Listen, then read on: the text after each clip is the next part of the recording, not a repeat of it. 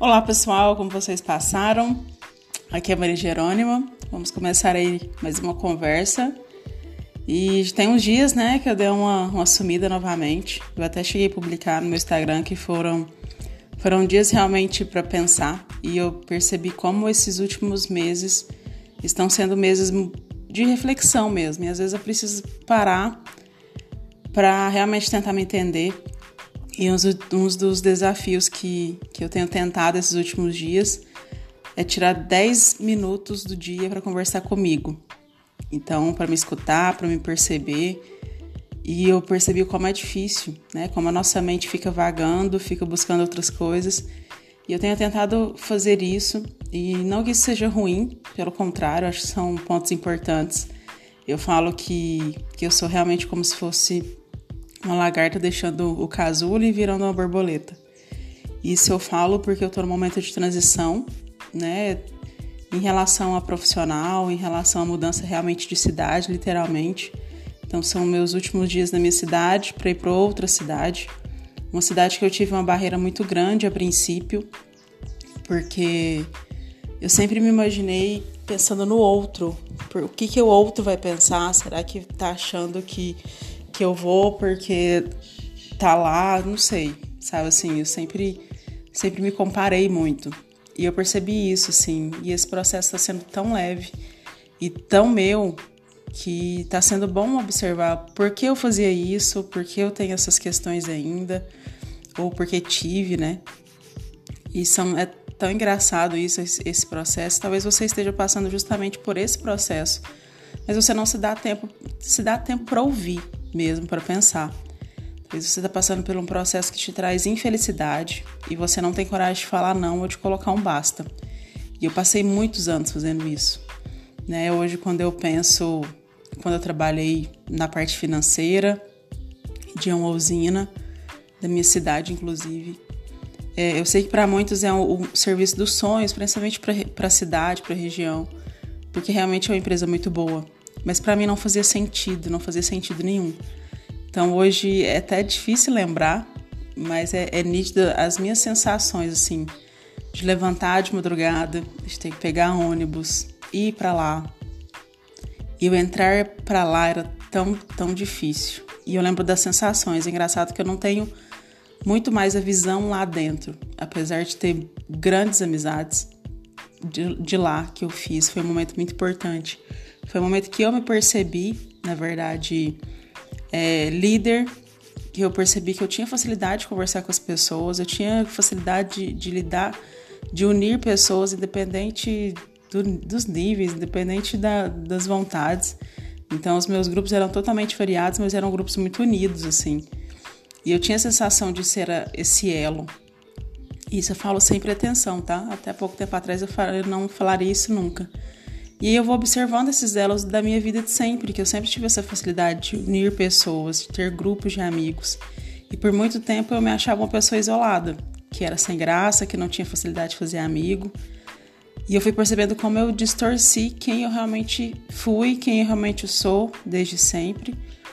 E aí você vai tentando puxar esse fio, sabe, para entender. E talvez eu tô falando isso hoje, às vezes para você pode soar até como sem pé, sem cabeça, mas para mim faz todo sentido e talvez para alguém faz total sentido, porque é isso que você tá vivendo. Então, hoje, no auge dos meus 31 anos, eu percebo como eu distorci a minha imagem a vida toda, porque eu sempre quis me fazer uma pessoa forte. Então as circunstâncias fizeram isso, eu escolhi viver esse papel de ser forte. Mas eu fui deixando de, de ter a personalidade da Maria brincalhona, que ria. Então, geralmente, essa personalidade, quem conhece só quem é muito íntimo, quem é, conviveu muito tempo. E muitas vezes, dependendo do, do nível de brincadeira, eu sempre eu tinha momentos que eu me privava para não fazer. Então é comum se você chegar nos meus amigos mais antigos, deles me caracterizarem como uma pessoa brava, como uma pessoa seca, né? Como uma pessoa que sempre tem que ter muito medo de falar as coisas, porque é aquela que vai danar, aquela que vai brigar. Porque foi essa personagem que, que eu, eu me coloquei. Sabe, hoje sem culpar ninguém, sem culpar pai e mãe, sem culpar, sem, sem culpar separação, nem nada. Então eu precisei viver esse processo. é um processo muito novo para mim. Ontem eu ainda, antes de dormir, me, me parei pensando como é um processo diferente ainda.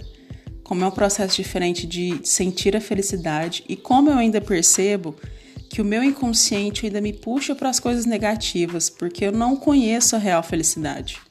Olha que engraçado. Apesar de estar vivendo um momento ótimo, apesar de né, estar em fase de transição e ser um período maravilhoso, eu ainda percebo que, que muitas vezes, quando eu começo a ficar muito feliz, o meu inconsciente traz momentos tristes. Ou o meu inconsciente traz momentos onde as pessoas me chatearam, onde eu me permiti chatear, né? E aí eu fico alimentando aquilo, fico criando histórias, fico criando brigas internas, como se alguém fosse brigar comigo e eu já estou extremamente preparada. E aí eu tenho que voltar, tenho que pensar em alguma música, tenho que assistir algum filme, assistir alguma série, para não entrar no ciclo vicioso dos pensamentos negativos. Então, como eu falo para vocês sempre aqui, eu não sou exemplo nenhum de perfeição, de pessoa que está totalmente pronta. Não, pelo contrário, eu estou no meu processo também. Então, todos os dias é um dia diferente para mim. Então, esses, esses dias de, de mudança, provavelmente eu vou ter essa oscilada. Às vezes, eu falo, vou falar, né? Vou mandar o áudio um dia, no outro dia eu já não, não eu vou estar totalmente reclusa em mim. Mas justamente porque eu tô, eu tô colocando esses pontos nos is, sabe? Eu preciso me, me concentrar. Um dos processos que eu estou passando também, que é de pensar em mudança, eu vou. Quando eu fiz faculdade, eu fiz faculdade fora da minha cidade. E essa semana eu estava conversando com a minha mãe que todas as vezes que eu fui embora eu fui chorando. Todas as vezes eu chorava, incontáveis vezes eu, eu ia embora, assim, eram 300 quilômetros e eu ia chorando do começo ao fim. Muitas vezes eu acordei de madrugada, dormia mal, eu virava noite enquanto eu fazia faculdade, porque eu tinha um apego muito grande. Então eu tinha uma dificuldade de separar do meu pai e da minha mãe, achando que eu estava perdendo momentos deles, que eles iam me esquecer, que eu não ia fazer mais parte da minha casa, da vida deles. Então eu tinha esse desespero muito grande. Então é um processo que eu estou revivendo, óbvio que hoje é adulta, hoje madura. Naquela época eu tinha só 17 anos. Mas mesmo assim é, é uma reviver alguma coisa e trazer algumas comparações. Então é engraçado esse processo e perceber a evolução assim ao longo desses anos. E eu falo que ao longo talvez dos dois últimos anos. Então eu quero deixar muito claro isso para você. Talvez não tenha feito nenhum sentido, eu espero que sim.